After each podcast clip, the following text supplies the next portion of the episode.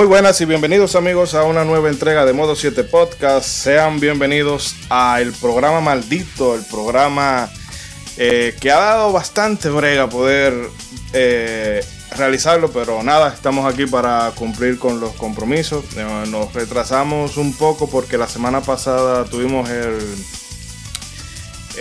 bueno, se nos aproximó un evento atmosférico, la, la tormenta tropical Isaías, que por suerte no dejó grandes estragos. Eh, tal vez en alguna zona del interior del país, pero por lo menos en la ciudad todo ha estado en orden.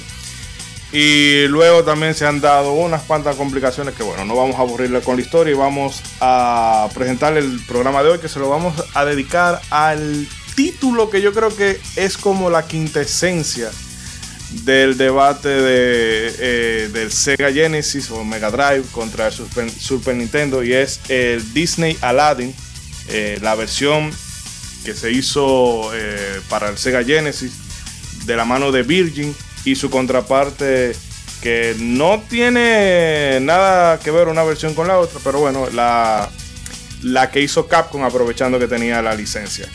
Y bueno, para no alargarnos más en la espera, en en la introducción paso a presentar a un hombre que tiene 96 monos persas y es generoso con todos aquí, el Marajá de Capurtala.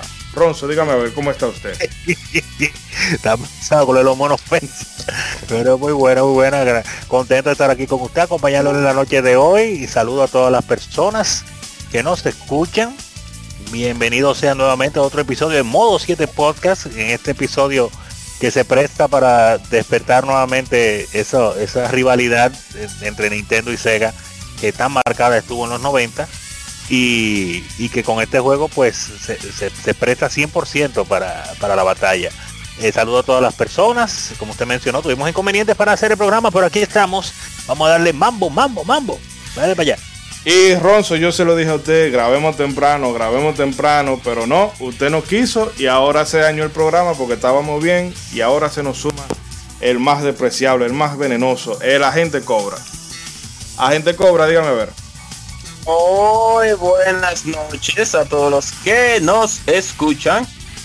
Nuevamente aquí en Modo 7 Podcast, pues muchísimas gracias por siempre estar atento a las publicaciones que pues nuestro querido equipo, conformado por nuestro líder Ishidori Sam, pues realiza con esa labor tan tan inverosímil que siempre no tiránico, no tiránico sí, sí te dan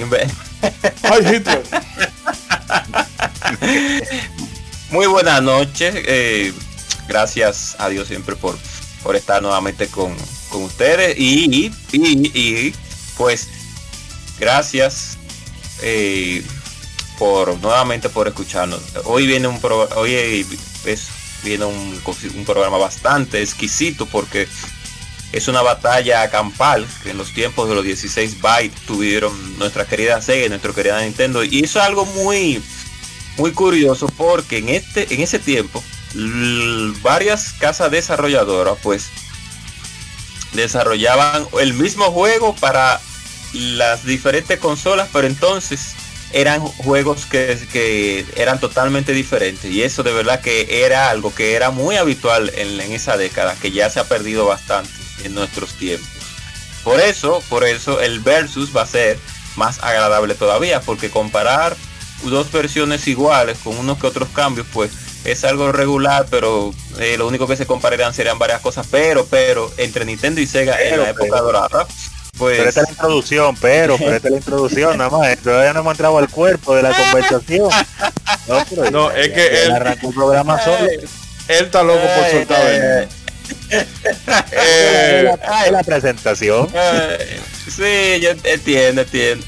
Pero no, como la gente cobra tan ansioso, como él está ansioso por, no, como usted está ansioso por entrarle el diente al tema, vamos a dejar hasta aquí la introducción y venimos de una vez rápidamente que nos vamos a poner nuestros turbantes, vamos a, buscar nuestro camello para adentrarnos en esas tierras desérticas de Argabat. Así que gracias por la escucha nuevamente amigos y no se muevan para que disfruten de todo el contenido del programa de hoy. Nos vamos para grabar.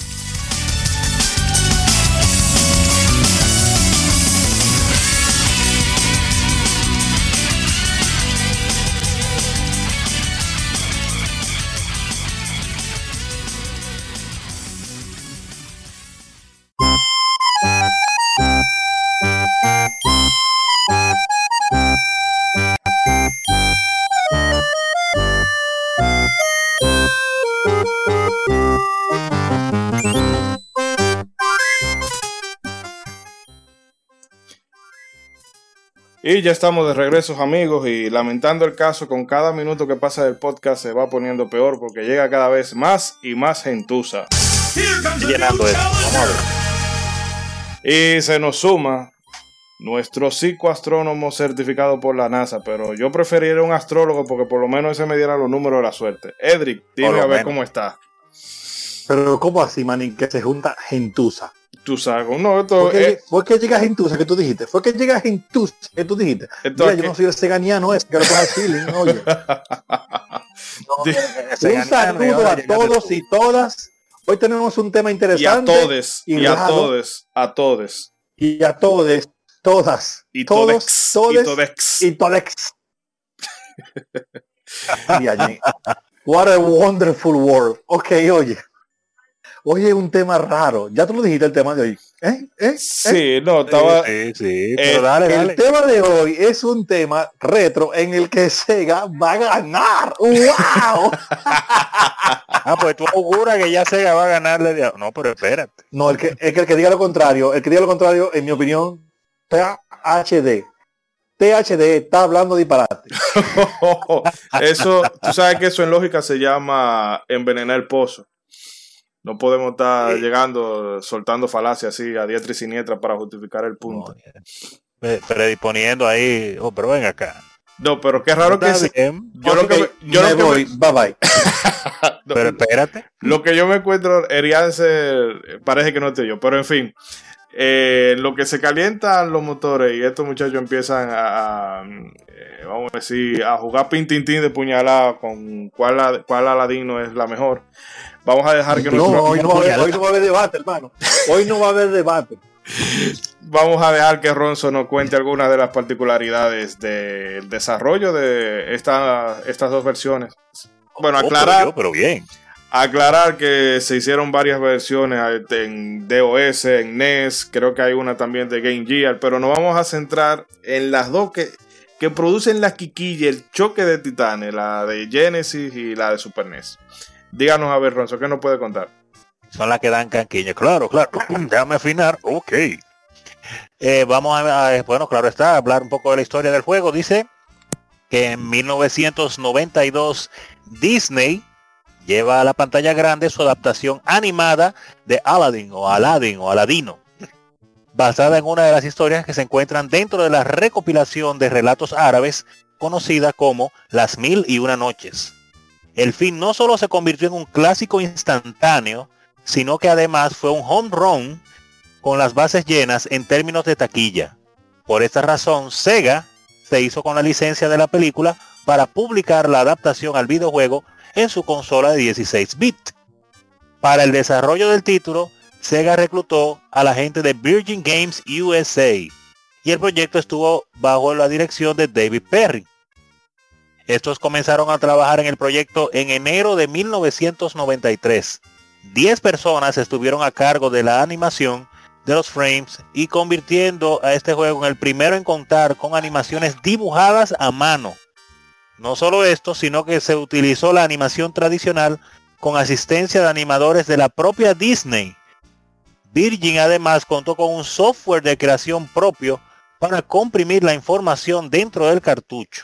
O sea que ellos prácticamente usaron en una versión quizá un poquito más reducida eh, el mismo software y, y, y las mismas técnicas de animación que se usaron para la película para adaptarlas al juego, comprimirlo obviamente, porque no había manera de que entrara al crudo en un cartucho.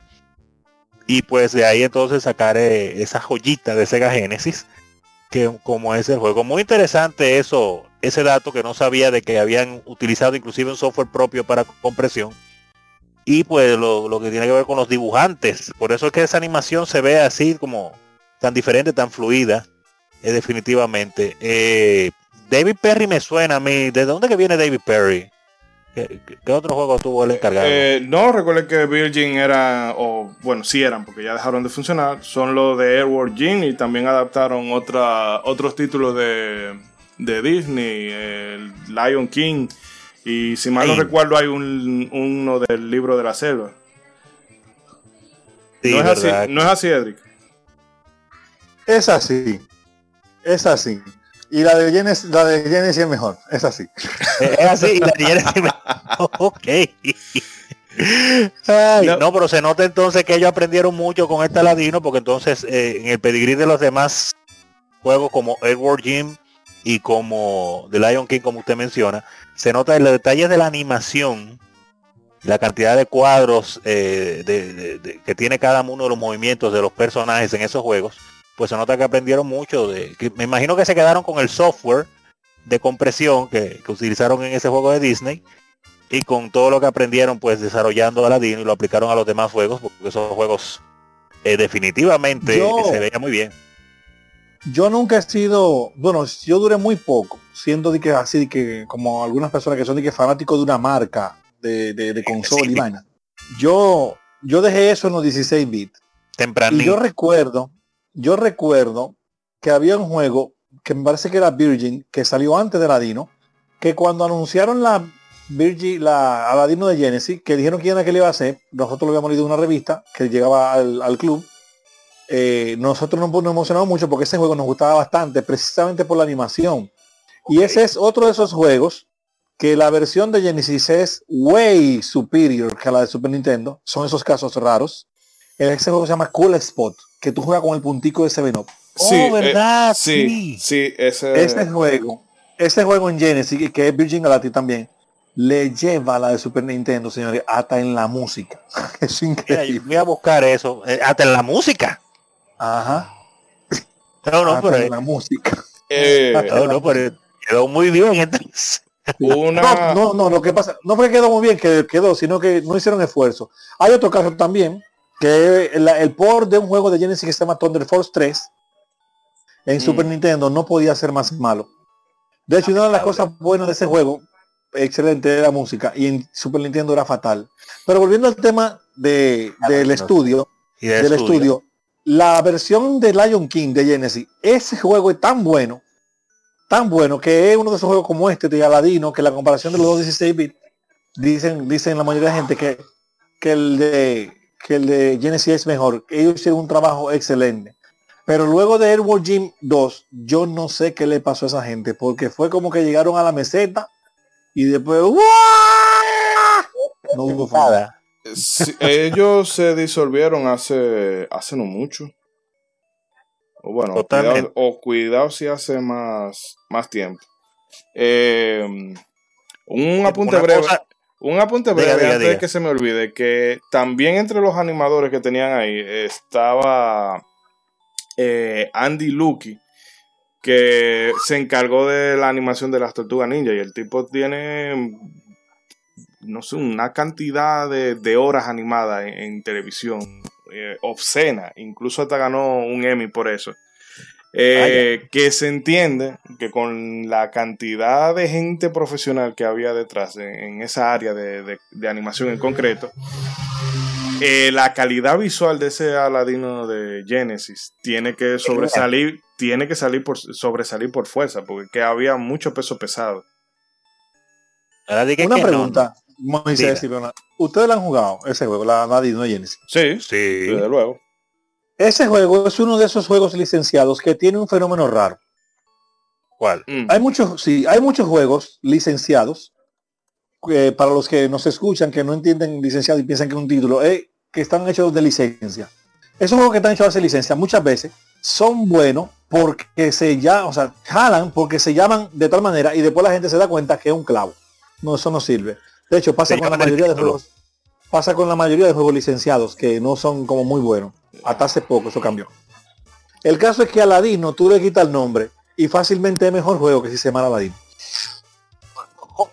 Porque iban a tener, porque iban a tener más libertades creativas que no podían ejecutar por las por las cláusulas del contrato de desarrollo con Disney. Date cuenta que ese juego eh, respeta mucho la cosa de que de la sangre y la violencia. O sea, es un juego es friendly. Es un juego friendly. Y está tan bien hecho que lo de Aladino es básicamente como la, la, la carnadita. Pero después cuando tú lo compras, cuando tú lo jugabas, tú te das cuenta que era un tremendo juego, que estaba bien hecho. Que no era como esos juegos como por ejemplo eh, Dragon Perdón, perdón. Dragon Ball. No Perdón. sale, no sale. Entonces, Entonces, que no como esos juegos así que tú lo, lo ves con el con el nombre que tienen y resulta que el nombre le queda grande porque son dos basuras, no una. Aladino de Genesis es una masterpiece, de verdad que sí. Eh, Qué bueno, qué bueno. ¿Qué iba a decir Moisés? no, eso eh, le iba a decir un segundito, que se me está complicando algo por aquí atrás de cámara. No. Eh, el tema de, de esta gente de Virgin fue, ah, para aclarar la pregunta que me habían hecho ahorita, que ellos cayeron en, en bancarrota. Oh, O sea, y no fue tan ahorita como yo pensaba, eso fue como el 2006 por ahí. Eh, pero ahora también que Vea. quería decirle a Edric que no es, eh, puede que sí que si se llamara de otra forma pudo haber sido mucho mejor juego, ¿verdad? Por el tema de, la, de las libertades creativas. Pero yo creo que como tal funciona bien. Incluso me asombra que el juego lo hayan eh, hecho difícil, porque por ejemplo ahora una, tú agarras una licencia como Star Wars o Harry Potter o cualquier otra cosa, y lo que se procura es que el juego sea accesible para la mayor cantidad de personas posible. y una Eh, con él. Pero en este caso también eh, cabe aclarar que Disney le pidió expresamente que el juego fuera difícil para que la gente no Oh. se lo pudiera no se lo pudiera pasar y que alquilándolo, sino que tuviera que comprarlo obligado. Bueno, eh, qué bueno, qué bueno. Eh, interesante. Pero bueno, vamos a seguir con, con las otras cosas que están por ahí en, el- en el guion. Ah, claro que sí, claro que sí. Vamos a seguir, pues no podemos parar. Como en el guion. ¿Y cuál guion? ¿Y hay un guion? Anda, bien, yo pensaba que era una cosa espontánea y creativa y bonita y pura, así espiritual de un gamer. Me voy. No, pero esto, es, esto es espontáneo, pero hay que tener aunque sea una guía, muy como el asunto. Gui- Guión. No, no, no, no, no, no, no, no, no. Yo me voy. No, mentira, yo me quedo. Sigamos. Que es de calidad. Espera, vamos, vamos a continuar un ching aquí. Dice también acá, parte de nuestro guion, que el juego contó con la inclusión de piezas musicales De del film. No, no, de Torres no. del filme. Terminó en él también. Así como otras compuestas por Donald Griffin y Tommy Tallarico. Este último, Tommy Tallarico. Ese nombre grave. Tommy Tallarico. No voy a decir nada. De Tommy Tallarico. ya lo sabe. Este último que también fue compositor de las de piezas de, en el juego de Airworld Gym. Como fecha límite se le fijó el mes de octubre de ese mismo año, del 93, para que coincidiera con el lanzamiento de la versión en VHS de Aladdin. Pero el juego terminaría viendo la luz unas semanas después, el 11 de noviembre, lamentablemente. Con una campaña de marketing de lanzamiento con un costo de alrededor de 250 mil dólares, mucho, mucho dinero en ese tiempo, porque ahora se van millones en marketing. Este Disney Aladdin, o Aladdin, emuló el éxito de la película, llegando a vender 4 millones de copias. Vaya, vaya, vaya, vaya. El juego, el juego fue éxito. Eh, por donde quiera que tú lo mires. Fue- Fue bueno, fue bueno por aquí, fue bueno por allá. Eh, no, y déjame, le digo eso de, déjame seguir. de que ahora, por ejemplo, un, un juego te, te puede vender 4 millones, pero son IP muy contadas, por decirlo así. Eh, qué sé yo, FIFA, Call of Duty, eh, las de siempre. Pero eso te, muy buscada. eso te habla de la fiebre que había de Aladdin en esa época y que, mm, no sé, Disney como que ha venido perdiendo la magia. Eh, Yo creo que después de, de- del jorobado de Notre Dame, o cuidado si no antes, fue cuando Disney vino a, a perder esa magia, pero cuando al- ellos sacaron Aladdin, ellos estaban como en su punto, eh, como en, en la, en la cresta de la ola. Y obviamente eso se tradujo en, en, bueno, en el éxito que ha, que ha tenido esta, esta entrega de, de Sega, Sega Mega Drive. Definitivamente. Eh, Eh, no sé si Bueno, Edric quería para- comentar algo. Por si acaso. ¿Qué iba a decir de El- Tommy Tallarico? Ay, Tommy Tallarico. Eh, no, mira, para que el programa no se alargue mucho. Hace poco comenzó una especie de... Las personas que crecimos jugando videojuegos, una de las cosas que podemos decir muchos es que aprendimos a tener una valoración musical muy buena por, el- por el contenido musical que había en los videojuegos. La gente que no jugó, o que no jugó mucho, o sea, de nuestra generación, te digo genera- nuestra generación refiriéndome a quien tiene más de entre 20 y 40 años, entre, o sea, es esa gente que tiene ese rango de edad y no jugó mucho videojuego, o no jugó videojuego, no se imagina la riqueza musical que hay en ese, en- ese mundo. Tommy Tallarico es uno de los responsables, un gran compositor de muchos trabajos de videojuegos.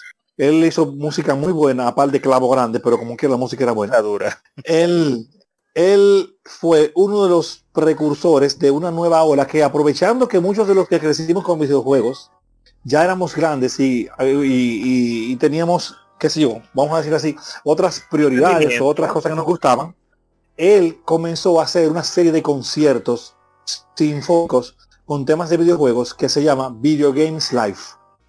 Oh, Oh, Video Games sí, Live es lo- producido lo- por he Tommy. Tallarico. Video Games Live es producido por él. Y Video Games Live es un proyecto que él, junto con otro compositor clásico que no sabía de músicas de videojuegos, pero que músico al fin y talentoso, él le habló del proyecto y le interesó. Ese músico, ese director de orquesta, que no recuerdo el nombre de la hora, dice un momento que él le agradece a Tommy haber descubierto la riqueza musical de los videojuegos, porque él no se imaginaba la riqueza musical y de composición que había en ese mundo.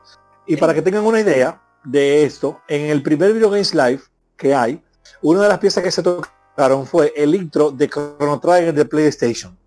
Y, y ese, ese intro, junto con otros dos más de otros de, de- de- de- otros juegos, el mismo director de orquesta decidió, no, estos dos tengo que tocar yo. O sea, esto lo voy a tocar yo en la guitarra. Porque a él le gustó la, le gustó la música y le gustó lo que, lo que transmitía. En un Video Games Live, me parece que hay hay alguna, eh, varios temas, sino de, de- de varios temas de él, de Tommy Tallarico, de juegos que él ha, ha trabajado, y también en uno creo que había algo de Edward Jim. Pero ya ese, ese proyecto ha crecido mucho, de hecho otros grupos lo han emulado. Eh, y otras compañías eh, de servicios musicales como Spotify tienen carpetas que se llaman así mismos, eh, eh, Symphonic Video Game. Eso comenzó básicamente con Video Games Live, que es de Tommy Tallarico, al menos en Estados Unidos. Ese pan es, bu- ese, ese pan es bueno, bueno, bueno, bueno, compañero. Eh, que eh, al hilo de eso que tú dices, Square Enix también copió ese modelo porque ellos tienen su, eh, su concierto sinfónico que da la vuelta alrededor del mundo. El álbum Distant World eh, creo que está disponible en Spotify y tienen versiones orquestadas de los temas más puntuales de, de la saga Final Fantasy. Del, del 4, del 5, del 6, del 7, bueno, creo que hasta, hasta el 10.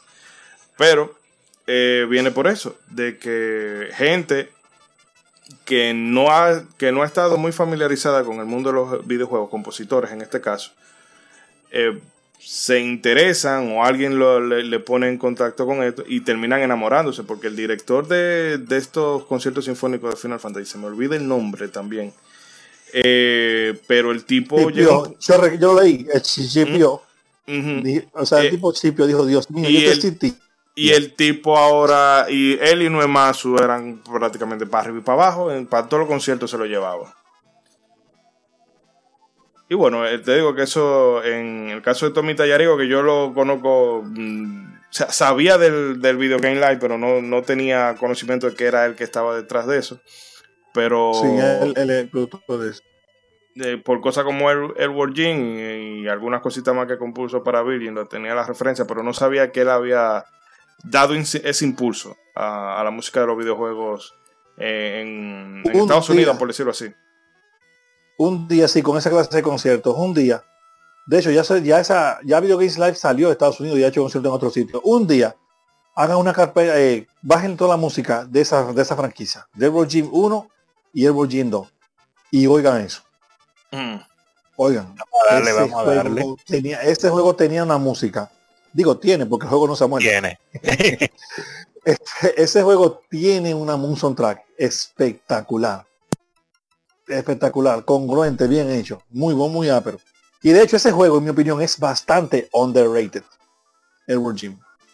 Pero volvamos con Aladino. Bueno, quizá ahora, porque obviamente se quedó en el pasado. En su momento, Edward Jim fue fue algo grande en la parte, con la parte 1 y la parte 2. Lo único malo fue que después de ahí más nunca como que como que se le siguió realmente el haciendo algo que, que llamara la atención de los jugadores y cuando tiraron las versiones 3D pues eso para nada causó ningún tipo de impacto. Y que ahora recuerdo que en el, en el programa este de, de AME 47 el Warging era un juego de, de, lo que solían pasar siempre. En el, se me olvida el nombre de, de este muchacho. Hoy se me olvidan todos los nombres. Eh, sí.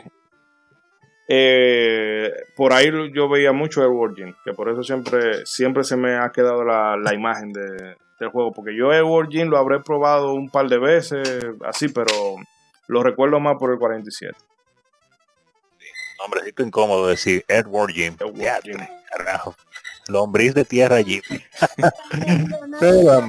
eh, no, pero para continuar con el, con el guion, con el guion y con Aladino, que nos estamos yendo lejos, eh, quería continuar diciendo que, que si bien Sega había asegurado los derechos de, Al de Aladdin para su consola, Capcom tenía licencia para publicar juegos de la franquicia Disney en el Super Nintendo, el maravilloso mundo de las licencias y del copyright y las cosas. Por lo que prácticamente en paralelo, esta compañía comenzó a trabajar en su versión de Aladdin, cuyo desarrollo estuvo bajo la licencia, digo, la dirección de Shinji Mikami, señoras y señores, Shinji Mikami, haciendo un jueguito de Aladdin, de, muy bonito y muy, muy tierno. Esta vería la luz unos días después de la que la adaptación de Sega Genesis o Mega Drive el 23 de noviembre del 93. Disney Aladdin para Super Nintendo sería el primer hit de Shinji Mikami, llegando a vender 1.75 millones de copias en todo el mundo. Sin embargo, Mikami reconoció que prefería la versión de Virgin, el mismo Mikami, por la calidad de la animación, si bien la versión de SNES es más colorida, así como por la implementación de la cimitarra, o sea, de la espada, que aparente le fue negada en Capcom. Oigan esos detalles que yo no sabía. él lo dijo hace hace un tiempo, creo que si no fue en Polygon, fue en Kotaku, que él dio esa entrevista. Y creo que también había, él se quejó de que en Capcom no le dejaron utilizar mucho la figura del genio, porque tenía... Sí, o sea, aparece, pero no, no tiene tanta preeminencia en los materiales promocionales, porque en ese entonces Disney y, y Robin Williams tenían un tirijalo y un tirijala y Capcom parece que dijo, mira, esta gente están con, con su pleito, vamos a no echarle más leña al fuego y déjalo así. pero eh, a Mikami se le nota que él se quedó un poquito... Eh, de sentido sí, le quedó eso por dentro de yo quería hacer tantas cosas con este juego, pero me dijeron, no, no, mira, juega lo seguro. Y yo creo que eso es, en, si tú lo pones en comparación con, con, el de Sega Genesis, la versión de Aladino de Super pierde eh, en un sentido porque juega muy a lo seguro. En muchas cosas, sí. Tomaron cero riesgo. eh, te digo, hablando ya en, la calidad técnica, la, por ejemplo, los fondos de la versión de Sega Genesis, a mí algunas veces como que no me, o sea, como que lo veía un poco simplones en, alguna, en algunas pantallas. Desde luego, eh, están bastante trabajados y para la limitación de colores que tenía el Sega Genesis, es uno de los juegos donde tú no echas de menos, de que, ah, bueno, qué, qué lástima que no tiene 256 colores, una jodienda de esa. No, pero porque, para nada. Porque eh, te evoca a la, a la, película. Incluso si la gente un, en, en, estos días que estamos en cuarentena y demás y quiere volver a revisitar clásicos, como estamos haciendo algunos, puede ver a la, la película animada de, de Aladdin y luego ver algunas capturas de la versión de Sega Genesis y se va a dar cuenta de que tiene ese feeling, te evoca eso. Y la versión de Super Nintendo, los fondos son brutales, sobre todo cuando tú estás en los techos de Agrava, que dijo ahorita Algaba, pero en fin, eh, anyway. Sí, no, yo me reí un poco de eso, pero no lo quise tirar para adelante, tuve medio del programa, pero sí lo dijo fatal. El caso es que se ven los tejados en el fondo y el parallax y todo eso, pero no se siente como, eh, se siente que es una ciudad árabe cualquiera o del Medio Oriente o lo que sea.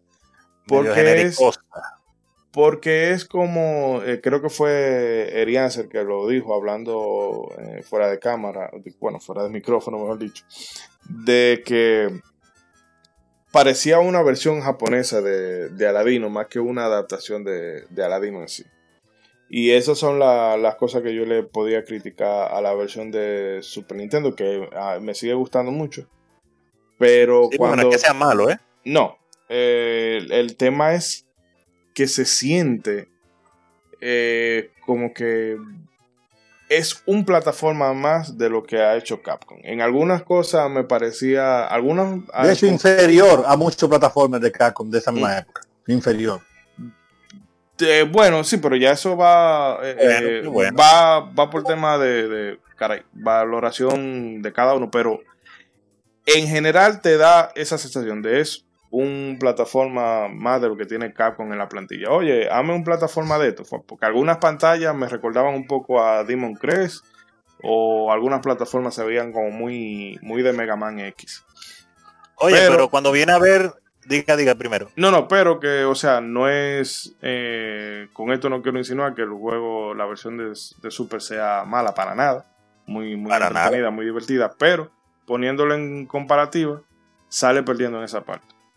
Sí, le falta quizá, vamos a decir, un poco de, personalidad. Yo iba a decir que quién sabe si con ese juego pasó lo que pasó con Doki Doki Panic y, Super Mario Bros. 2, que agarraron algo que ya tenían por ahí, le tiraron la ropa de, Aladino por encima y le dijeron, oh, por eso le pega, dale para allá. bueno, pudiera ser, pero yo creo que, que ellos tienen como una, o tenían mejor dicho, una impresora 3D, pero de videojuegos. Mira, ah, mételo y, y ya, ahí te salió la maqueta de lo que te tienen que hacer. Digo, sabemos que Capcom es experta en eso, ¿eh? Más que, más que otras compañías. Porque todas las compañías, cuando descubren una fórmula, se sabe que muchas veces la explotan. Pero en el caso de Capcom, muy bueno los juegos y muchas cosas, pero ellos de verdad son expertos en agarrar algo, una formulita, y copy, copy, copy, copy, copy, copy hasta que se gaste. Toda la vida ha sido así. Muy chévere, muy chévere, pero muy chévere y todo. Ahora, eh, como usted menciona, eh, es sorprendente escuchar al mismo, al mismo Shinji Mikami diciendo eso del juego, de que él reconoce que la otra versión es mejor, es mejor, increíble realmente por el asunto de la animación. Y como mencionan ahí también el detalle de la espada, señores, oye, es una de las cosas principales que uno le choca cuando uno ve este juego, y ve el otro, que usted vea al tigre armado con un machete como, como el, el verdadero árabe. Mm. Eh, la cimitarra. Eh, bueno, con el respecto a lo que decía Mikami, ahí también habla mucho de, del respeto como, como desarrollador de videojuegos, porque por ejemplo, uno desde fuera puede hacer valoraciones eh, basado, ah, bueno, yo soy más afín a esta consola o a la otra. Pero Mikami, por ejemplo, él sabe, eh, Mikami o cualquiera de estos desarrolladores ve un videojuego y tiene una serie de conocimientos que nosotros como simples consumidores no lo tenemos. Y obviamente él ve todas las virtudes que tiene, que tiene ese título y posiblemente dice, bueno, la mía porque yo la hice, pero yo tengo que reconocer que lo que esta gente hicieron se sale de, de todas las expectativas. Más allá, fue más allá. Pero caramba, eh, eh, yo quisiera saber a quién. porque es que es que muy chévere la versión de Super Nintendo, pero a mí en lo personal, en lo personal, eh, es más, yo creo que yo la vine a jugar más ahora por, por hacer el podcast. Pero en lo personal, a mí nunca me, gustó el asunto de esa versión de Super Nintendo, de esa forma de atacar, no solamente brincándole al enemigo, porque brincándole está bien, sino esa moriqueta que hace la Dino eh, para darle como un suplex, porque es como tan safe que ellos están yendo, tan a los a los a los salvándose para evitar la violencia, pero que se ve como como payasón, es, yo no sé. Se queda algo como a medio camino de, un príncipe de, Persia y un juego de plataforma convencional. Sí, sí, pero, no, no, esa forma de atacar para nada me gustó, para nada, para nada. Entonces cuando uno ve la versión de Sega Genesis, lo primero que aparece, el tigre con su machete, digo, no, ya aquí es, este es el bueno. Este es el bueno. Este es el árabe que yo quiero conocer. Ah, y, Y cabe mencionar de que aparte de todo, como buen juego de Sega Genesis, eh, como, como era que decían en ese tiempo, que Sega does what Nintendo don't, algo así. What, Nintendo don't.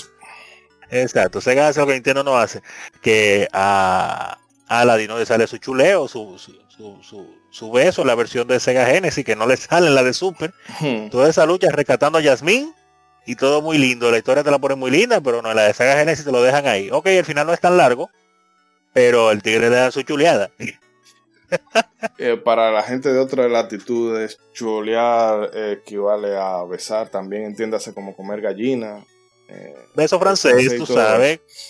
Eh, bueno, decir también, antes de que yo creo que el asunto de por qué esa versión es como tan light, tan user friendly, es por el tema de que eh, Capcom tal vez quería proteger la, relación con Disney y bueno, no te quiero hacer algo muy, muy burro para que no, no te quede con nosotros y nos quite la licencia. Y por el otro, de Nintendo, que todo es, eh, no, esto es para niños, tú no me puedes poner un hombre dando machetazo a lo loco, que luego una cosa rara porque tú tienes después cosas como eh, Contra o Castlevania que tienen eh, simbología que por más que ellos le hayan intentado suavizar, sobresale, ¿verdad? Eh, el componente religioso y de terror. Y con eso tú no tenías tanto problema, pero con algunas cosas sí. Entonces, entiendo que Capcom dijo, no, no, no me voy a arriesgar ni a calentarme con una ni con la otra. Vámonos lo más safe que se pueda. Lo más para niños, para everyone, para everyone. No sé si ya había salido. Sí, sí, ya, ya, ya había salido, yo creo. O estaba acabadita de salir la, la clasificación de videojuegos para esa fecha, pues ya eso era casi en el 94. Eh, ¿Cuándo salió? La, no, salieron en el 93 las, las dos versiones. No, sí, por eso digo que salió casi en el 94 porque salieron en noviembre ah, del 93. Digo, no sé si Edric quiere comentar algo o si Eric por ejemplo, aunque a Eri lo veo mute. Si la gente cobra, parece que tuvo un inconveniente, está en mute, está ahí vivo, pero en espíritu. y mira que hoy era un, hoy era un programa, un programa para él estar el programa entero, porque era su zona, o sea, era algo que pasa poco. El día que se gana, entonces no quiere hablar, así es la vida.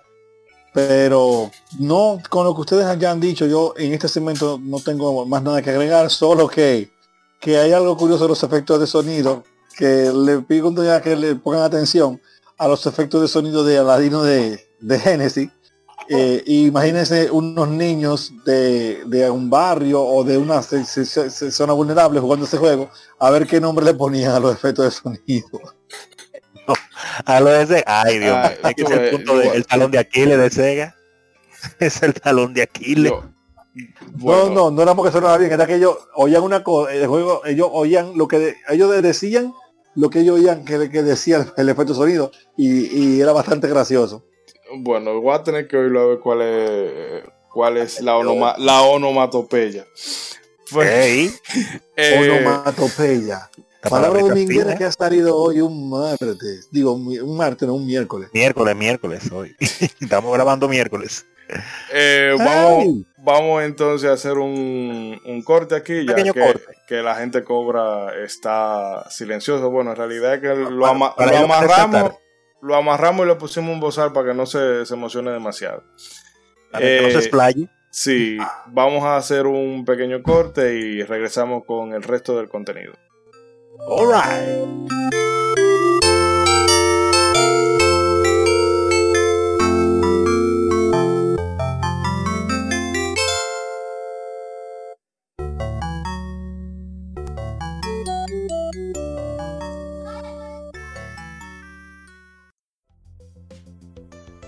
llegaste al último nivel. Bienvenido a RetroQuest. Reviví con nosotros la magia de todos esos juegos que cautivaron nuestra infancia y adolescencia. Todos los martes, 17 horas, podcast Retro Gamer en vivo. Encontranos en twitch.tv barra bitlowtv y también en Facebook, YouTube y Spotify. RetroQuest. Somos Legión somos gamers. Legión Gamer Podcast. El gaming nos une. Un podcast enfocado en tratar juegos de actualidad y del pasado con la relevancia que merecen. Puedes escucharnos en iBooks, Spotify, TuneIn y demás plataformas de podcast de tu preferencia buscando Legion Gamer Podcast. Recuerda seguirnos en las redes sociales como Legion Gamer RD. Visita nuestra página de Facebook para que seas parte de nuestros streams de las Gamefemérides, donde conmemoramos algunos títulos jugando en su aniversario. Porque todos jugamos, el gaming nos une. Legion Gamer Podcast. Hey, ¿qué lo que, mi gente? ¿Cómo están? ¿Cómo se sienten? ¿Todo bien? Yo sé que sí. Les invito a que pasen por mi canal de YouTube, El Tipo Full, a que se diviertan un poco y disfruten conmigo de las peripecias que pasamos en los videojuegos. También estamos en la plataforma de Twitch, Facebook, Twitter, Instagram y TikTok. Así que les esperamos y recuerden, hagan bien y no miren a quién. Chao.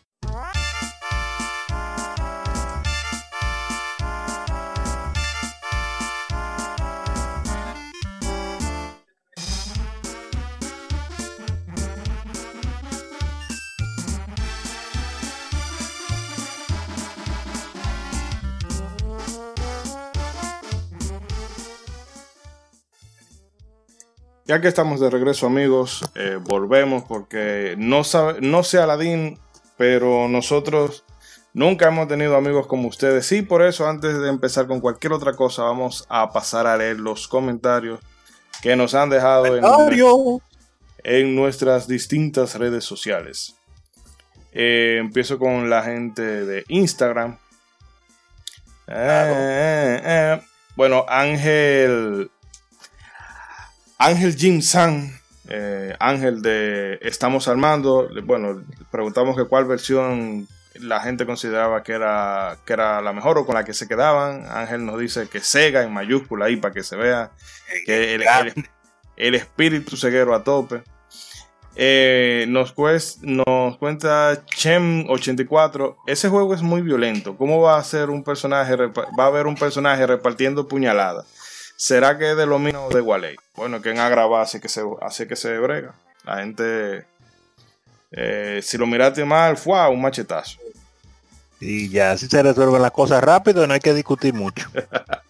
Eh, dice Mr. Jan777 que siempre la gran N, la versión de NES. Eh, bueno, Gustivis no disputatum, como se dice. También nos dice nuestro amigo Unidex, eh, bueno, que le agrada mucho ambas versiones. Eh, Democrático, demócrata. y él goza tanto el de arriba como el de abajo. Y nos dejan aquí algunos comentarios de Facebook. Sergio Moreno Murillo, claramente la de Sega. Aunque eso no quiere decir que la versión de Super sea un mal juego. Es lo que hemos estado hablando. ahorita. Luis Briones nos dice, el mejor Aladdin es el de Sega, tanto así que lo sacaron para la Nintendo Switch como colección. Eh, bueno, sí. Eso fue como un... eh, como vamos a Eso decir, un- cuando se quitan el guante. ¡pa! Javier Quiroz nos dice que se queda con la versión de Ajá. Genesis. Milton Blanco nos comenta también que la versión de Genesis es mucho mejor. Daniel Chinchilla nos dice el de, el de Super NES, pero meramente por un tema nostálgico. Fue el que tuve y jugué hasta morir. Pero esas animaciones del de Genesis patean durísimo al de NES. Bueno, eso no creo que absolutamente nadie va a poner en, en cuestionamiento. Y bueno, siguiendo con la historia de los dos Aladinos. eh, bueno, el, el Disney Aladdin The Virgin es un juego de acción y plataforma lateral en el cual controlamos al personaje que se llama, o casualidad, Aladdin. Y, Ay, Aladino. Sí, y la principal característica del gameplay es que él utiliza una espada para atacar a sus enemigos a corta distancia y las manzanas son como lo- los proyectiles para los enemigos que se encuentren más lejos, que a veces no es eh, a tour de, y- pero dependiendo del enemigo con, te pueden costar una o dos o tres manzanas para, para quitártelo, pero pero al que no lo elimina la primera, por lo menos lo marea, que eso te da un tiempo para acercarte y atacarlo con un melee. Eh, La barra de vida del personaje, bueno, se nos muestra en forma de un humo que está saliendo de la lámpara y a medida que nos golpean, obviamente va, va disminuyendo. Y para recargarla, tenemos que encontrar unos corazones azules que están esparcidos por todo el escenario. Eh, esta versión cuenta además. ¡Epa! Bueno, es lo, que pasa, es lo que pasa con los programas en vivo. No, no, eh, disparate la PC. Esta versión cuesta además con unas gemas rojas coleccionables que te permiten comprar objetos y continuos. O sea, en- a través de los niveles hay. Te aparece un vendedor y dependiendo de la cantidad de gemas rojas que tú puedas, eh, que tú tengas, le puedes comprar un objeto u otro. Que ese es otro factor que también le lleva en que le da profundidad jugable más en comparación a, la- a la de Super NES. Por eso, porque las gemas no eran simplemente un artículo para tú coleccionar X cantidad y te daban una vida, sino que eh, te, cada- por cuando, tú veías una gema roja, tú hacías todo lo posible por conseguirla para tratar de comprar cualquier cosa al, al vendedor.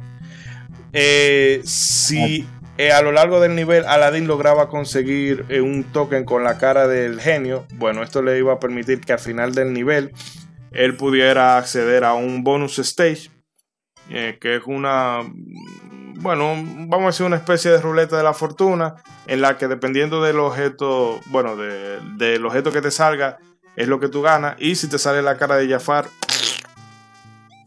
Así también, si tú encuentras eh, el token de Abu, pues esto lo que hace es que te lleva a un nivel especial donde tú puedes conseguir objetos, ¿verdad? Manzana, gema, vida.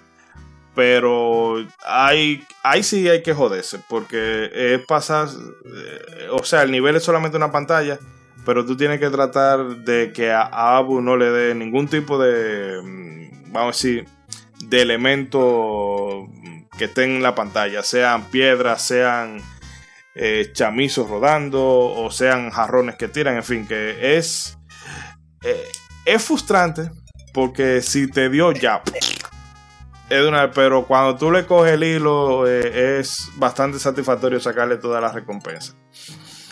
Eh, Definitivamente. Se va. Diga.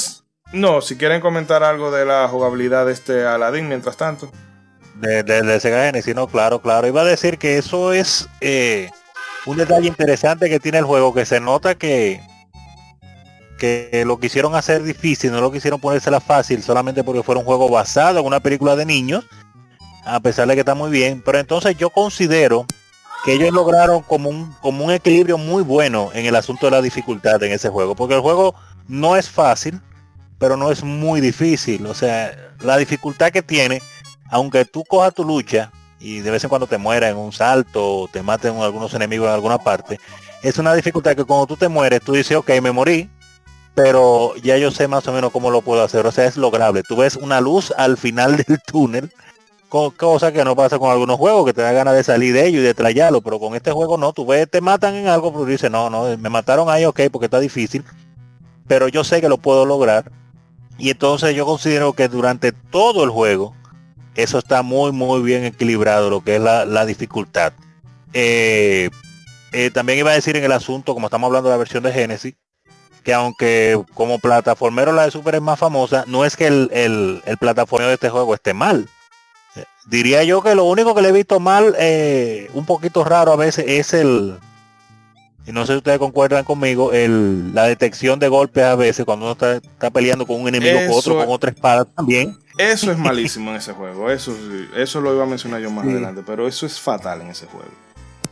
Sí, él funciona bien por momentos, pero hay veces como que se queda como chocando. Yo creo que ellos quisieron simular una pelea de espada, de machetazo de verdad. Entonces, a veces si pega un machetazo, te dan una cortada, te dan un espadazo.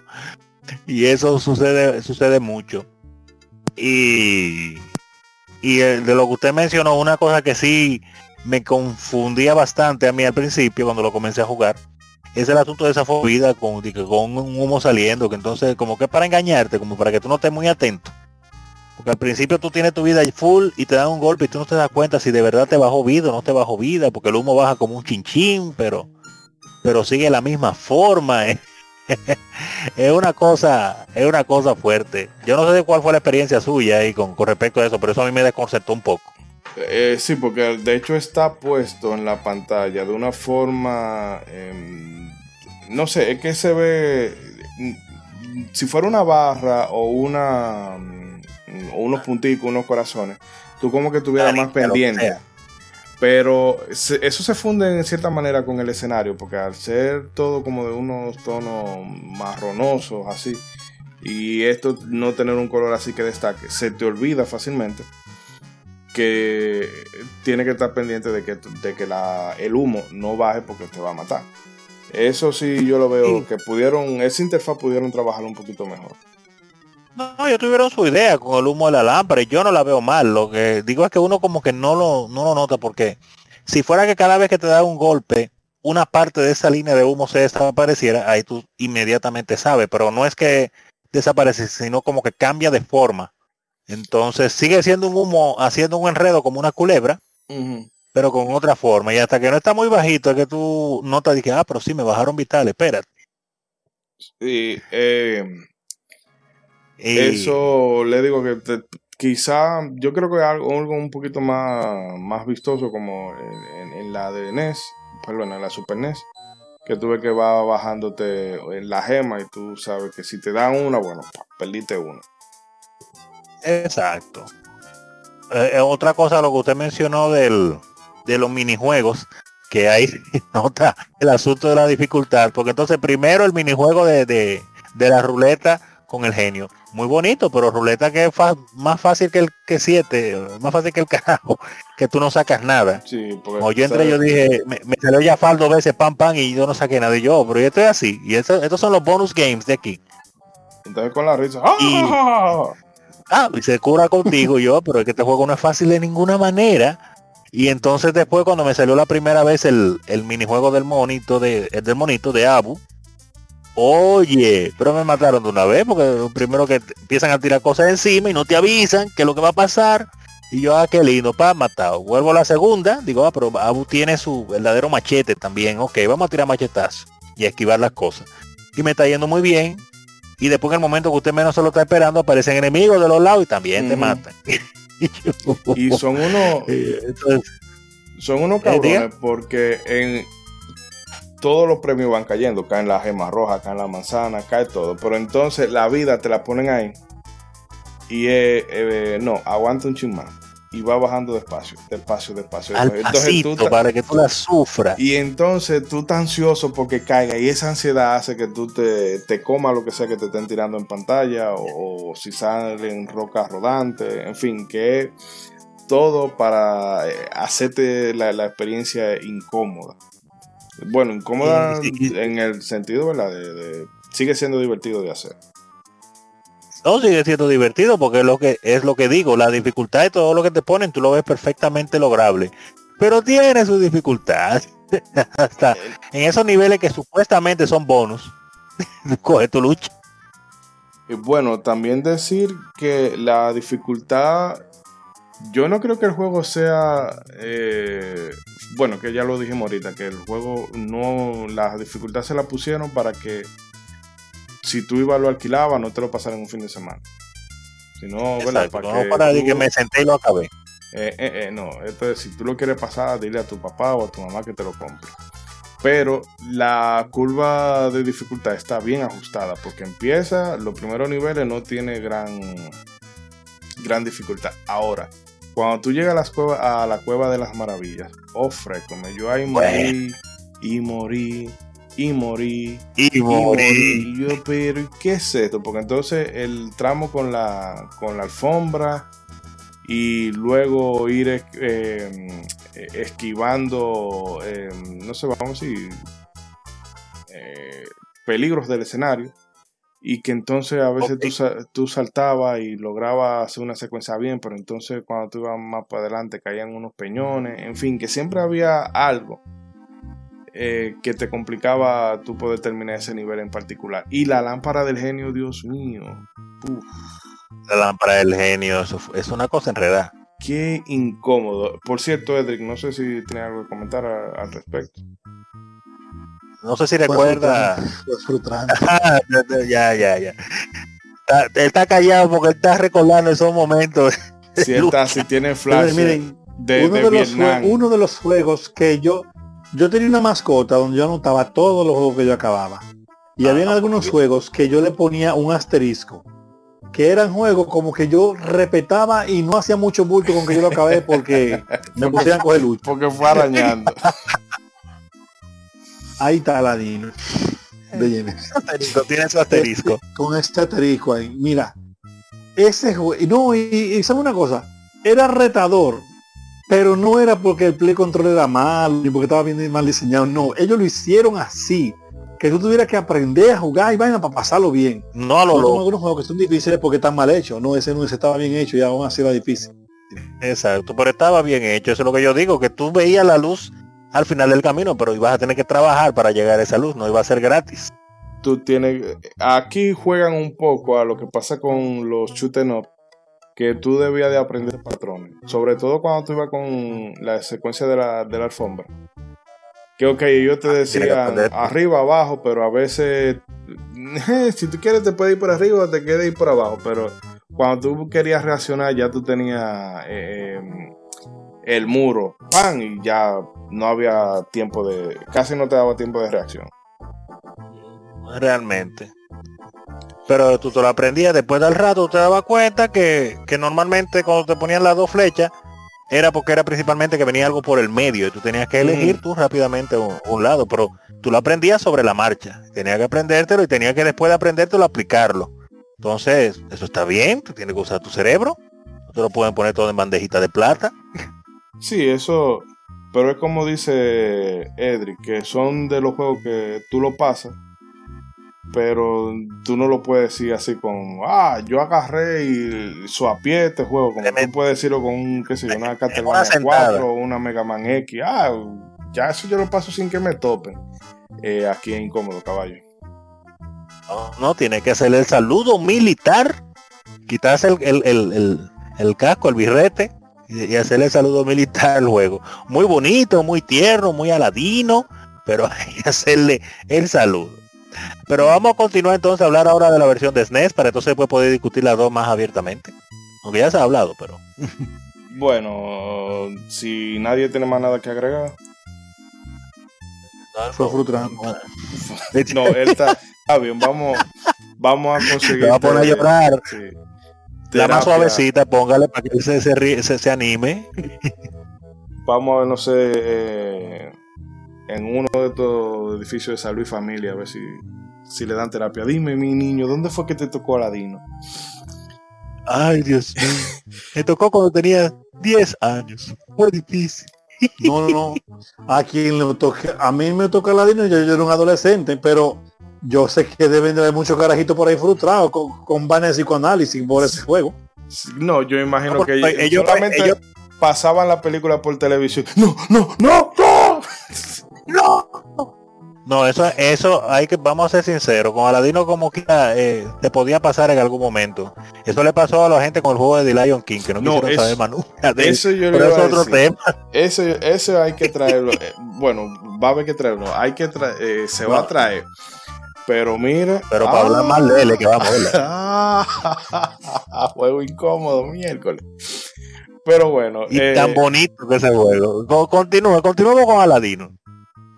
Eh, bueno, como hemos mencionado ya la versión de Mega Drive, de Sega Genesis, la contraparte de NES también es un, side-scrolling de acción y plataforma, pero en este caso Aladino es pacifista eh, eh, en budismo zen y no usa una espada, sino que aturde a los enemigos con manzana y puede saltar sobre ellos o lo que decía Ron ahorita, de agarrarse de algún, no sé, de alguna palanca o de, de algo que cuelgue y hacer una pirueta y darle una patada al estilo ninja.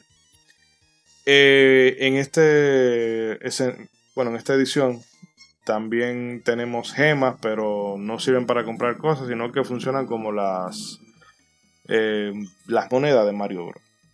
Las verdes te cuestan, te cuest- valen una, las rojas valen 5 o 10, no, no recuerdo bien ahora. Creo que era 5. La vida se te mide en corazones y a lo largo del mapa tú puedes encontrar alimentos en cofres. Eh, algunos te llenan una sola vida, otros te pueden llenar la vida completa.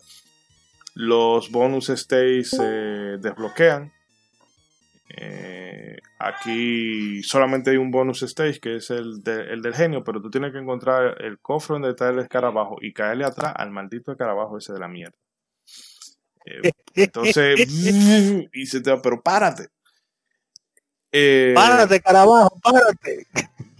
pero aquí, bueno, se puede encontrar eh, vidas extra o corazones que te van aumentando más, más la vida o créditos. En fin, en este, ah, incluso hasta en esto es más benevolente el juego, porque no te va a dejar que tú te vayas sin nada en el bonus stage. Tú te vas a ir con créditos, te vas a ir con algo. No va a salir un Jafar a decir, jaja, pariguayo. A reírse en la cara. Eh, bueno, de esta versión, ¿qué podemos, ¿qué podemos decir? Yo creo que la jugabilidad como... Bueno, no la jugabilidad, sino la forma de atacar de, de Aladino en particular.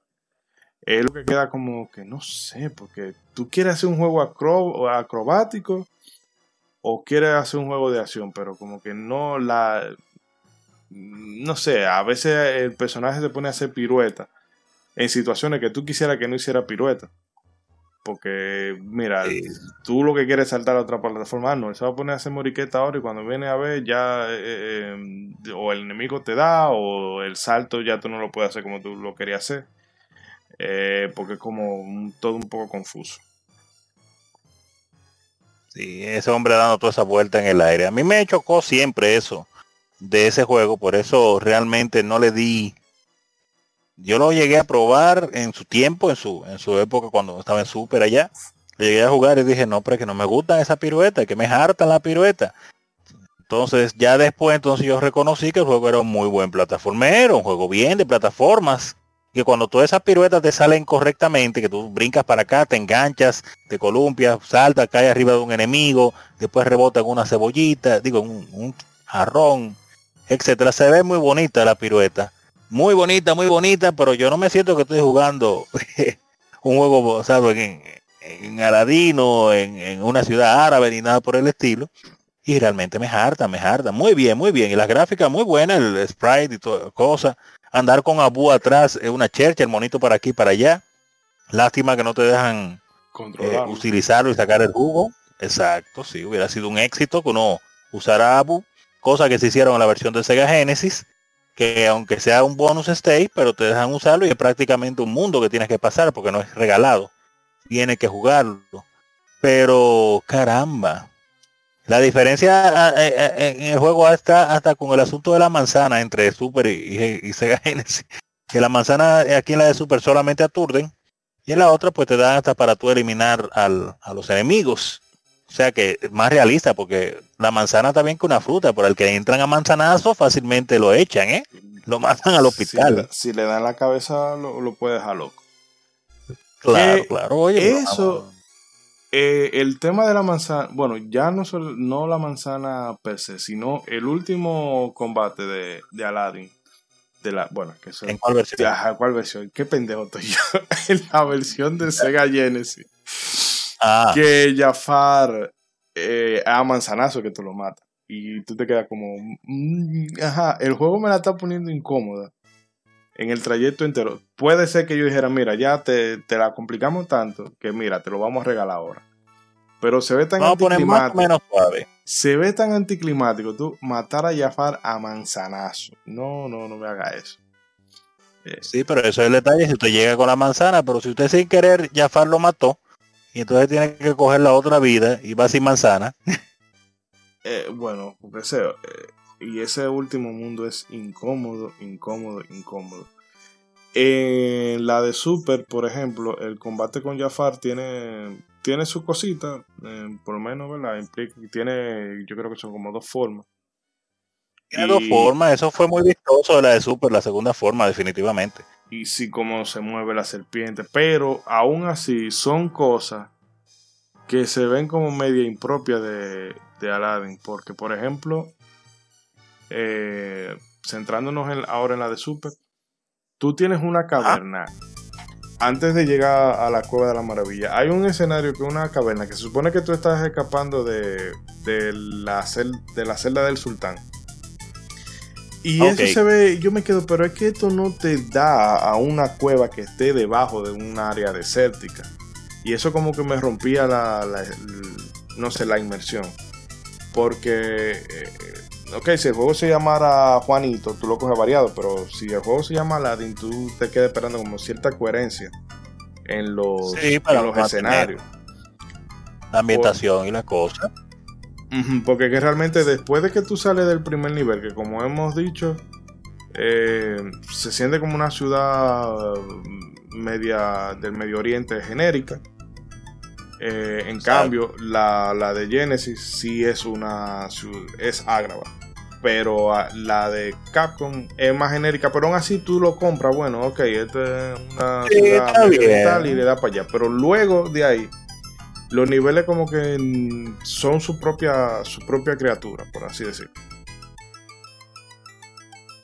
Mientras que la de Sega Genesis sigue siendo el mismo, el mismo estilo. Estamos allá en Arabia. Tú sientes a veces hasta el sabor de la arena en el aire. Como ahora que tenemos el polvo del Sahara pasando por la República Dominicana dándonos calor. Así mismito se siente en, en- en ese juego. Definitivamente.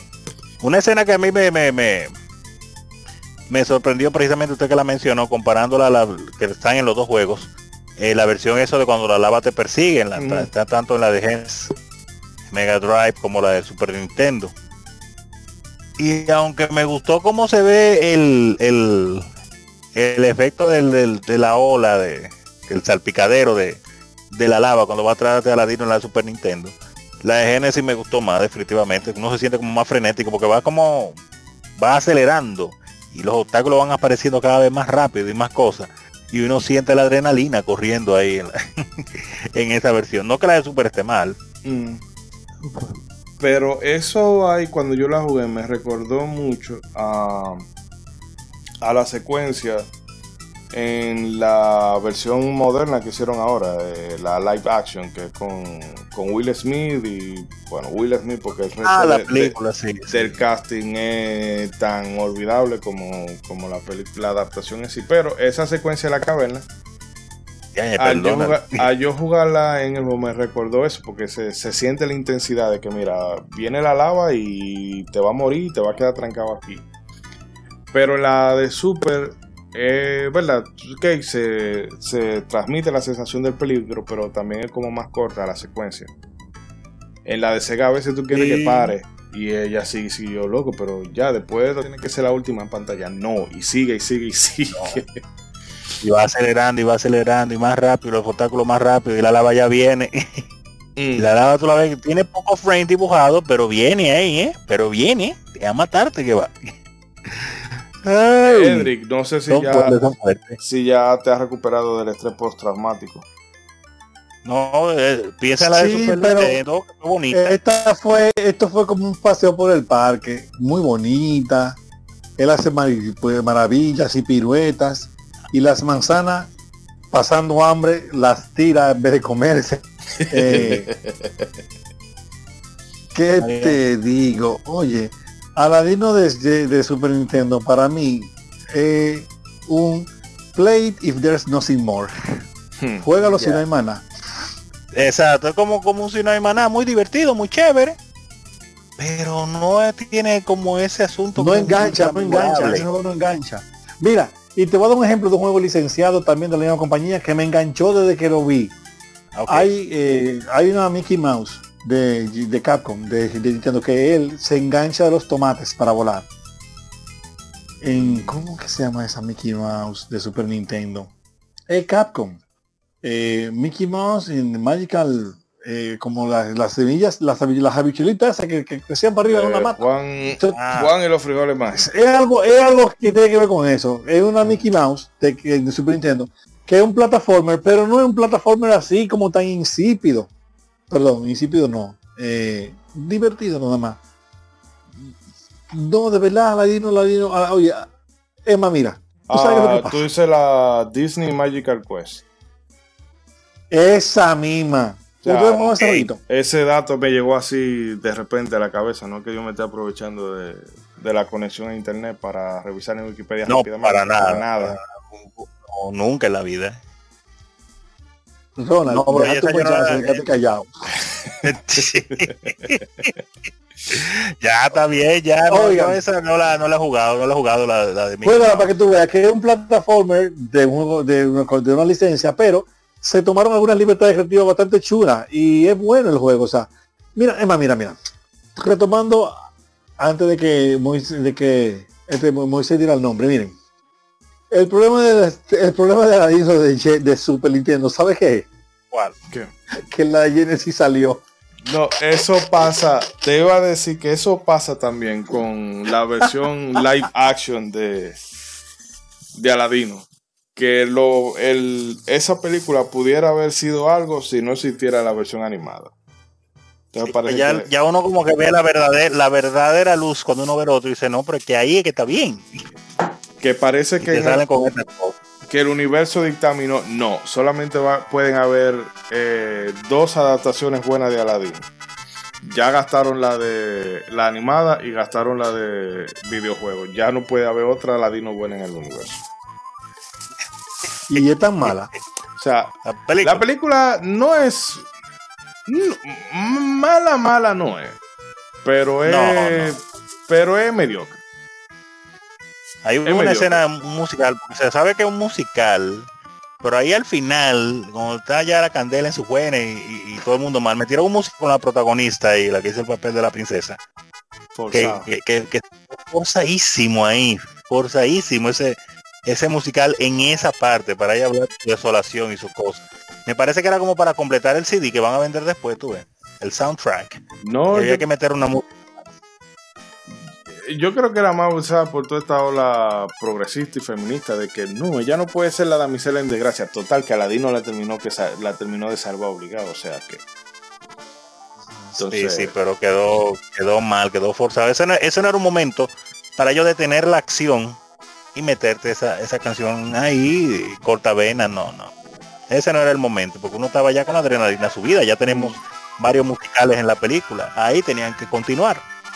Pero yo, de ahí, eh, o sea que se está alejando totalmente de lo que estamos hablando, pero yo des- desde junio del año pasado tengo eso, tengo eso por ahí. Es de... eh, esa película me decepcionó bastante, bastante. Que por eso ni me molesté en ver la versión de, de Lion King. Y me han dicho que pasa Eso lo mismo, nunca debió pasar. que pasa igual. Que es un, un- una, bueno, una herejía, por decirlo así. Porque es que No, pero es menos la de Lion King, porque por lo menos la de Lion King eh, Ronald, déjalo ahí. cal- calcó, calcó y ya, no le puso de Volvemos más. al tema, volvemos al tema, que lo voy a tumbar del altar donde lo tengo. Bueno, no me desconecte lo el micrófono. En fin, Edri, que Ven acá, y el Segaman, Segaman, pero di algo, oye tu noche, Ah, está- está- hoy, hoy está ocupado él. que que está tan fácil victoria. misterio habrá, puede ser su gran noche. Es que está muy fácil la victoria hoy. eh, no, hay, no hay discusión. Iba a haber discusión, pero no hubo, porque yo pensé, yo pensé que iba a haber discusión con este tema, porque yo no había jugado es realmente la de Génesis hasta ahora. Entonces ahora que la jugué, después que la jugué, dije, no, pero es que no hay, no hay manera de discutir. Bueno, eso lo- se me estaba pasando decirlo ahorita, que vemos que la de Super NES eh, se busca como hacer algo un poco de estilo atlético y demás. Pero si tú te fijas, la animación que hace Aladino cuando salta encima de algún camello o de alguna, mm, eh, vamos a decir, de alguna, de alguna asta, que si tú dejas el botón de salto presionado antes de que choque la superficie, él rebota y gira. Ajá. O sea, esa, esa sensación de, de acróbata se te transmite mejor así que con toda esta pirueta que hacen en la de Super NES. Porque el problema de la de Super NES es que él hace como 20.000 vainas para un ataque que parece como si fuera un Power Ranger, ¿verdad? Yo, yo doy vuelta y salto para terminar en darte una patada. 200 mil moriquetas que uno dice, ¿y para qué tanta moriqueta y tanta cosa? Quizás si hubieran usado otras animaciones para cuando él le brinca arriba al enemigo, que cuando se engancha, que cuando esto, y que no todo fuera la misma moriqueta, quizás fuera quizá Mm. fuera mejor, pero eso es desconcertante, tanta moriqueta, a veces en situaciones de peligro, y este hombre haciendo moriqueta, eh, dando brinco. No, Y- no, no. entonces si tú quieres saltar, la seriedad. si tú quieres saltar a un de un sitio a otro y hay un asta o hay un una estalactita o lo que sea en el medio, él va a caer en la estalactita directamente cuando fácilmente podía hacer salto sin, sin tener que hacer pirueta. Sin ningún tipo de problema. A la gente de verdad que le gusta la versión Super NES, repetimos que el juego, eh, ah, eh, bueno, aunque en el caso de Edric, Edric no la tienen tan alta estima, pero en mi caso Sí, yo me lo encuentro un buen, un buen plataforma. Es buena, Es buena, es buena. Ya. pero sí, exacto, es buena. Es a buena, veces pero que la de Genesis.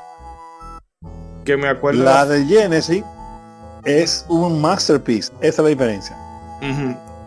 Que en esta versión de Super NES me recuerda a la frase que dice este hombre en el profesor de Whiplash. De que una de las Ah, frases que Whiplash. mejor, que más daño han hecho a, a la sociedad es good job. Parece que eso fue lo que le dijeron en Capcom. Ah, buen trabajo, mi Mikami. Y dijo, ah, bueno, pues se fue así.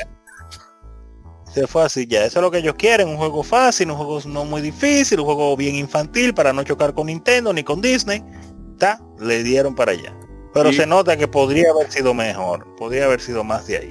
Exacto, porque verdad, Eh, eh, a nadie le, le queda duda de que Mikami es uno, eh, bueno, talentoso como el sol. Definitivamente. Ca- Esa, esa ¿Sabes variedad cuál de es género. de- de- el juego favorito mío de Shinji Mikami? En, en 16 bits, ¿sabe cuál es? ¿Cuál? ¿Cuál? Goof Truth. Goofy Troop. Eso te va. Goofy Troop. Ah, el tribilín. Esa. ¿Usted jugó ese juego, Moisés? Eh, no, lo conozco de referencia, pero no lo he jugado todavía. Charlie, ese juego es retador, porque este juego es un puzzle de acción. Bien ápero. Hay No, que resolver acertijos. Es como, es como la aventura de Lolo con Mickey Mouse combinado. Es bueno. Ah, bueno, no lo voy a. jugarlo, pues yo diga, diga. No, eh, realmente eso. Cada vez que se habla de, de Shinji Mikami, ese Goof Truth sale, sale a flote. Yo en su tiempo no lo pude conseguir, pero sí leí mucho sobre él en las revistas. Sí se me había olvidado, porque eh, de eh, principalmente en esa época, que yo coleccionaba pues paquitos, cómics de, de- Disney, los favoritos míos, el personaje favorito mío era Tribilín, Goof, Goofy, y después pues Donald Duck, el pato Donald, y, Tío Rico y esa gente. Y, pe- y casualmente entonces ese juego nunca lo jugué, porque no lo pude conseguir, y con el tiempo se me olvidó, pero es como tú mencionas, siempre sale a, a colación ese nombre cuando se habla de ese creador y mucha gente lo tiene muy alta estima ese juego, así que lo voy a buscar y lo voy a jugar, ahora sé. Eh, que por cierto, ahora que usted mencionó a Rico MacPato, eh, no sé si alguno de ustedes eh, escucha o ha escuchado a Nightwish. Claro, la Nightwish. producción musical, Sí. Claro. Bueno, pues el, el compositor, el cabecilla de la banda, se frustró tanto con una novela gráfica de, de Rico MacPato, que él le hizo un, un álbum como si fuera un score de, de la historia, que se, se llama... Sí, eh, Life and Time o Scrooge McGrew- eh, bueno, el nombre de, lo voy a buscar, pero ese álbum, no, o sea, no es de metal, pero tiene canciones muy, muy, muy chulas. Eh, no sé, ahora que lo mencionó, que Ronald lo mencionó, me vino, me vino a la mente. Oh, voy a buscar, qué interesante eso. Estoy tratando. Ah, ok. eh, Life, and, Life and Times of Scrooge. Ya que es bastante, bastante chulo el álbum. Uncle Scrooge, el tío Scrooge, y como a pato. Hmm. Eh, yo qué dolor, pero es otro tema. no sé si quieran comentar alguna cosita más ya para ir cerrando. Porque realmente. No podemos pasar al próximo grupo, es que no hay mucha discusión, lamentablemente. Los mundos de, de- de la versión de Sega son buenos también e- ejecutados. Las áreas secretas dentro de los mundos que confunden a veces un poco. Hay que estar mirando muy bien la, la percepción. El, el mismo asunto del vendedor que te aparece, pero ok, tú, pero tienes que josearlo tu vendedor. no es que no. Y el Eh. diseño de, de los mundos de la plataforma y todo eso. Diga. Eso le iba a decir ahora que me lo recuerda, gracias. eh, que los mundos no es simplemente ir hacia adelante.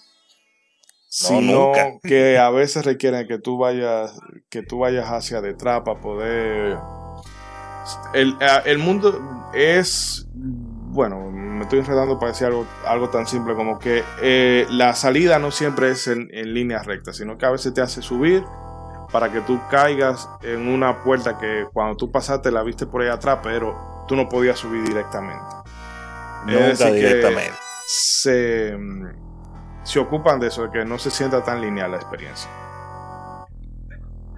No te, no te tienen que estar explicando mucho las cosas porque tú te das cuenta, no digo que te están explicando todos los detallitos de cada mundo, sino que tú te vas a dar cuenta con, con la arquitectura que tiene cada mundo, aunque haya cosas que al principio tú no la entiendes, después te llevan, los mundos que te aparecen la soga, que de, tú dices, ¿qué, ¿y qué- ¿cómo avanzo? Ah, tiene que ir a flauta, eso al principio, y entonces que se activa la soga mágica y te, y te sube y te ayuda a avanzar.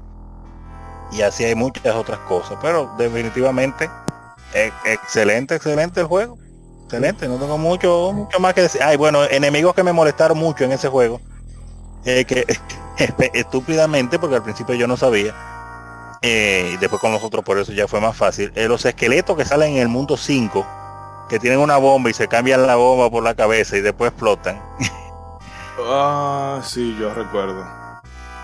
Oye, qué pique me daban esos esqueletos, porque primero cuando salen de lejos y veo que explotan, muchas veces ellos están colocados de manera que en el momento que tú los ves, tú no los puedes alcanzar.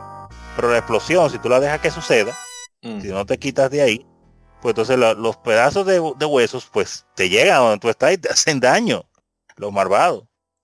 Y después cuando me salió el enemigo en sí, pues entonces yo a veces le salía huyendo. Después dije, pero ¿por qué yo le ando huyendo? Yo tengo un machete en la mano. Y iba y le daba su machetazo. Y ya estaba muerto. Pero me causó unos cuantos dolores de cabeza ese enemigo. No, Porque varias veces explotaba así de lejito. Yo no, era un área que yo no podía alcanzarlo y me hacía daño.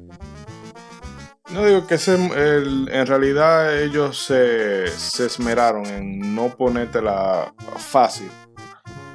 Eh, Definitivamente. porque cuando no eran enemigos incómodos, a mí el flautista ese era el que me daba la cuerda por, por el tema de, de las hitboxes, que entonces a cierta distancia tú no, tú no le dabas, pero si tú te le pegabas de, de más, él te, te daba a ti, aunque no llegara a la animación. Y yo me quedaba, pero ven acá. Sí, no, definitivamente el asunto, el asunto, eh, todo se me facilitó cuando yo descubrí que hay que tirar machetazo agachado. Exacto. Eso es lo mejor Dejé de que tú tirar golpes para. Eso es lo mejor. Te que pones a pelear y que tú, tú parado no va para parte. Eh, ah, ¿Viene un enemigo? Agáchese, machetazo agachado. Ahí sí, usted más o menos resuelve. Pero parado es como un pleito de la vida real. Usted va a ganar, pero va a salir cortado. No, siempre- eso siempre ha funcionado en la vida, jugar en el modo, el Turtle Mode. Modo tortuga. No, pero bien, bien, pero en realidad está muy chévere la discusión, pero es que no. Muy bueno el de Super, muy chévere, muy divertido, muy buen plataformero, muy. Me siento bien dando botonazos aquí y allá y enganchándome aquí y allá. Claro, claro. De- tiene su nivel de destreza y agilidad, pero la versión de Genesis, la versión de Genesis es la mejor. No, Vamos, eh, vamos, vamos, vamos a seguir. Eh, bueno, Edri, si no tienes ninguna cosa más que comentar, pues entonces ya irnos directamente a la despedida. La de Super, la de Super, como decía ahorita, la de Super no es mala, lo que pasa es que la de Genesis salió. Si la de Genesis no sale, la de Super fuera mejor juego. Sí, gust- hubiera gustado más. Y se reflejó en las ventas, porque oye, 4 millones la versión de Sega Genesis contra 1.7 millones la versión de Super, que es muy bueno, muy bueno, 1.7 millones de copias, excelentísimo. Pero oye, en esos tiempos, 4 millones de ventas. Eso es brutal la de Genesis. La aplastó. Las Defini- dos vendieron muchísimo, pero, pero wow.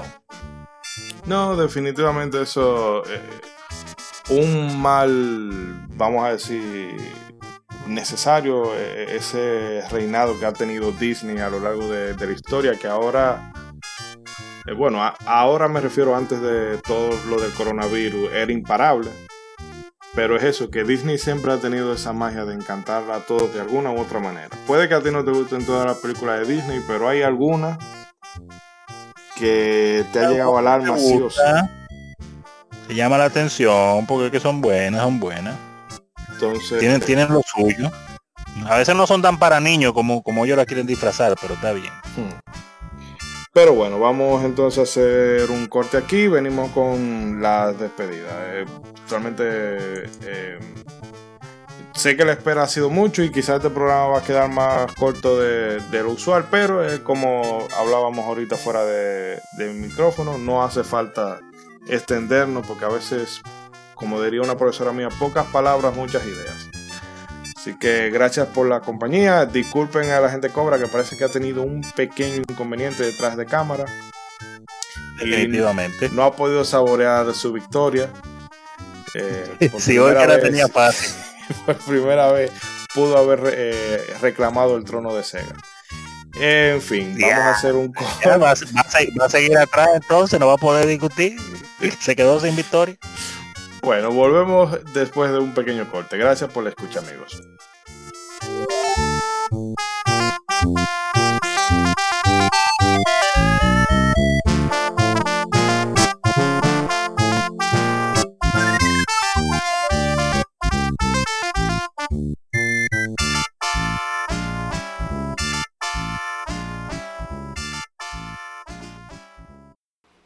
Recibir más de nuestros contenidos, no olvides suscribirte a nuestras redes sociales. Búscanos como Modo 7 Podcast en Facebook e Instagram y como Modo 7 Pod en Twitter. Modo 7 Podcast. Síguenos.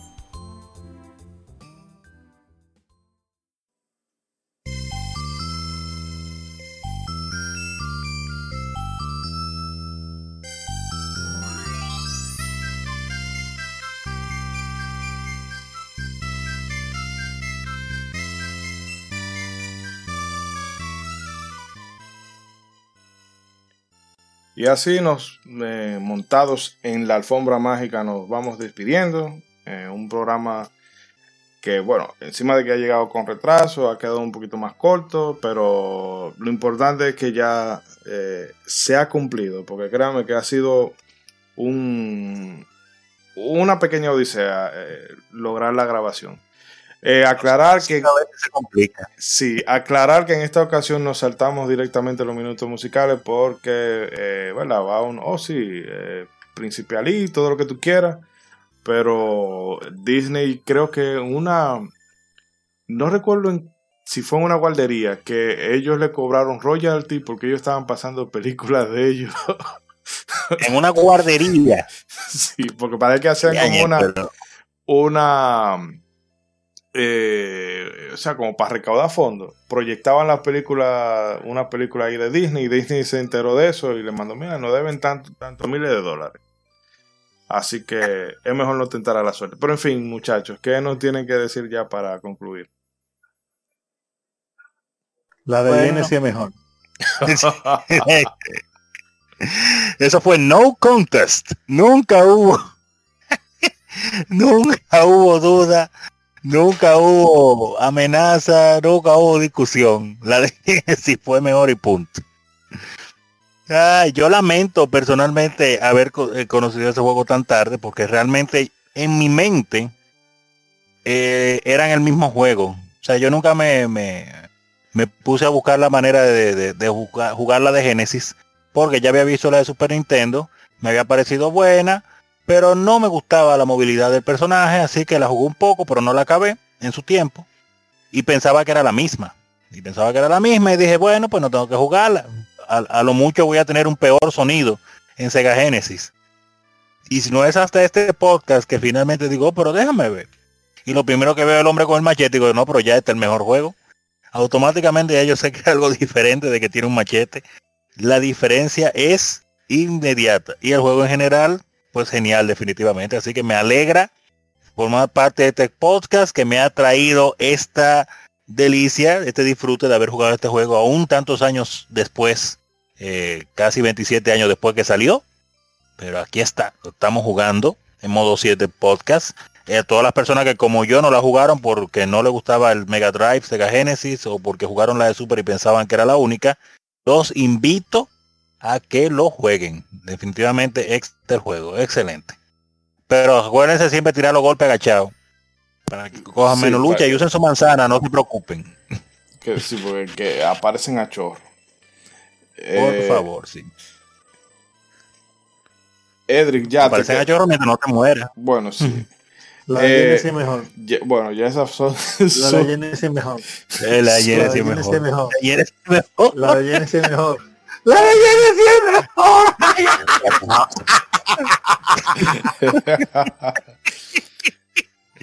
Ay, no, no, no, no hay manera de discutir. Y es muy triste que no podamos poner, ya que estamos en el tema, pues las canciones como acostumbramos a poner del juego ahí, o de los, o de los temas que discutimos, por este asunto del copyright, que se entiende que las compañías deben proteger sus, sus propiedades intelectuales, obviamente, para que no estén usando de mala manera o alguien se esté enriqueciendo con el trabajo de otro sin ni siquiera pedirle permiso o darle crédito. Se entiende, pero de a veces se pasan. No, a veces un pedacito nada más que tú usas para hacerle un homenaje. Y ni así. No, por eso el, quizá la industria del videojuego, con excepción de Nintendo, es la que más ha entendido el concepto de, del fair use. De, mira, yo lo estoy usando sin mala fe porque para darte promoción. Exacto. Eh, pero Disney es muy roñosa con eso. Mira que Ala- Aladdin tiene un par de canciones que son muy chulas, muy buenas, que me hubiese gustado poner aquí, pero no quise bregar ni con eso ni con cover para, para evitar vaina. Eh, Eso trae problemas. Usted sabe que, que en Twitch ah, recientemente, uh, hace unos meses, estaba leyendo que hubo unos cambios en la plataforma y eso causó muchos problemas con muchos mucha gente que hacían stream, que hacían transmisiones con juegos que el juego en sí no tenía ningún problema con el copyright. Pero usted sabe que hay juegos que dentro del juego eh, pues, pasan canciones, hay juegos que tienen emisoras de radio y esas cosas, o música interna que va cambiando, que se, que él la tira el juego y punto. Y no es que tú estás poniendo esa música, ni estás haciendo nada malo, ni la compañía que hizo el juego te está prohibiendo nada. Simple y llanamente que hay una música que está en ese juego que ya no está de gratis, libre, o el juego tiene una emisora online que va poniendo música y que hay música que antes estaban, tenían licencia porque la persona que hizo el juego, en el momento que hizo el juego, para que estuviera en ese juego, y ya pasaron los cinco años y entonces mucha gente que hace streams tuvieron problemas porque le bloqueaban el video o le tumbaban el audio cosas que, que deberían de ser de haber de alguna manera de manejarse y decir no pero eso fue algo dentro del juego.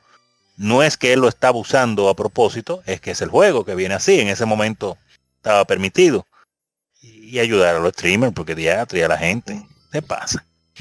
Pero no, nada es el mundo del que vivimos ahora. No, porque Evox te da ciertas garantías de, de- con el tema de derecho de autor, pero Disney siendo Disney es mejor dejar eso así. Antes de irme, este comentario lo, lo voy a leer porque tiene un tiempito ya, pero eh, por lo significativo lo quiero leer.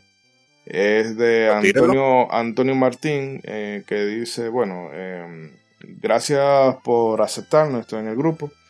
Los escuché, escuché por el, los escuché por el podcast de Sony y al final me los he escuchado todos.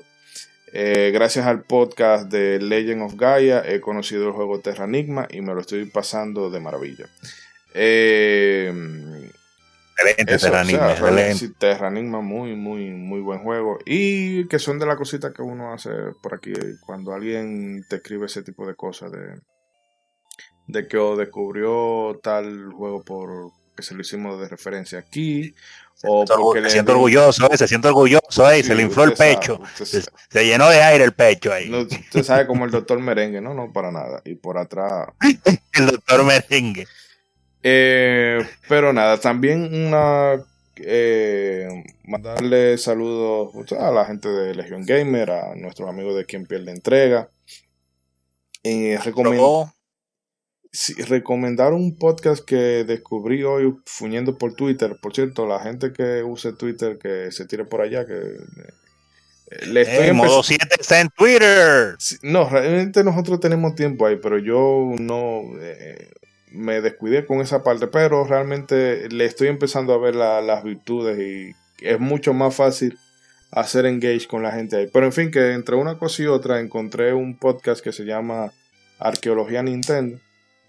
Eh, son programas cortos, 15, 20 minutos, pero eh, es relatándote la, historia de, Nintendo desde sus, desde sus inicios. Y cuando digo historia, es historia, no hay, hay poco, poco comentario, es toda la, la información verídica, datos duros. Eh, Ok. Ellos. yo me lo escuché los, los tres capítulos que han subido hasta ahora de- del tirón, pero quiero decir que eh, bastante recomendable la escucha. Y, Ah, muy bien. Recomendaciones modo 7. y bueno, sin más nada que agregar, señores, nos despedimos. Ya saben, hagan bien y no miren a quién. Y perdonen el retraso, pero el retraso no es tan grande. El de nosotros no es tan grande como el retraso de toda la familia Rosario. Hasta la próxima. Ay, Dios mío. Teatro, tenía que tirar La de la. La de Genesis. Genesis 2. 16 bit graphic. Nintendo. No la de Genesis definitivamente. Yo lamento no haberlo jugado antes. Yo pensaba que era el mismo juego, definitivamente. No, realmente yo Me sorprendió. todo este tiempo también yo lo tenía como...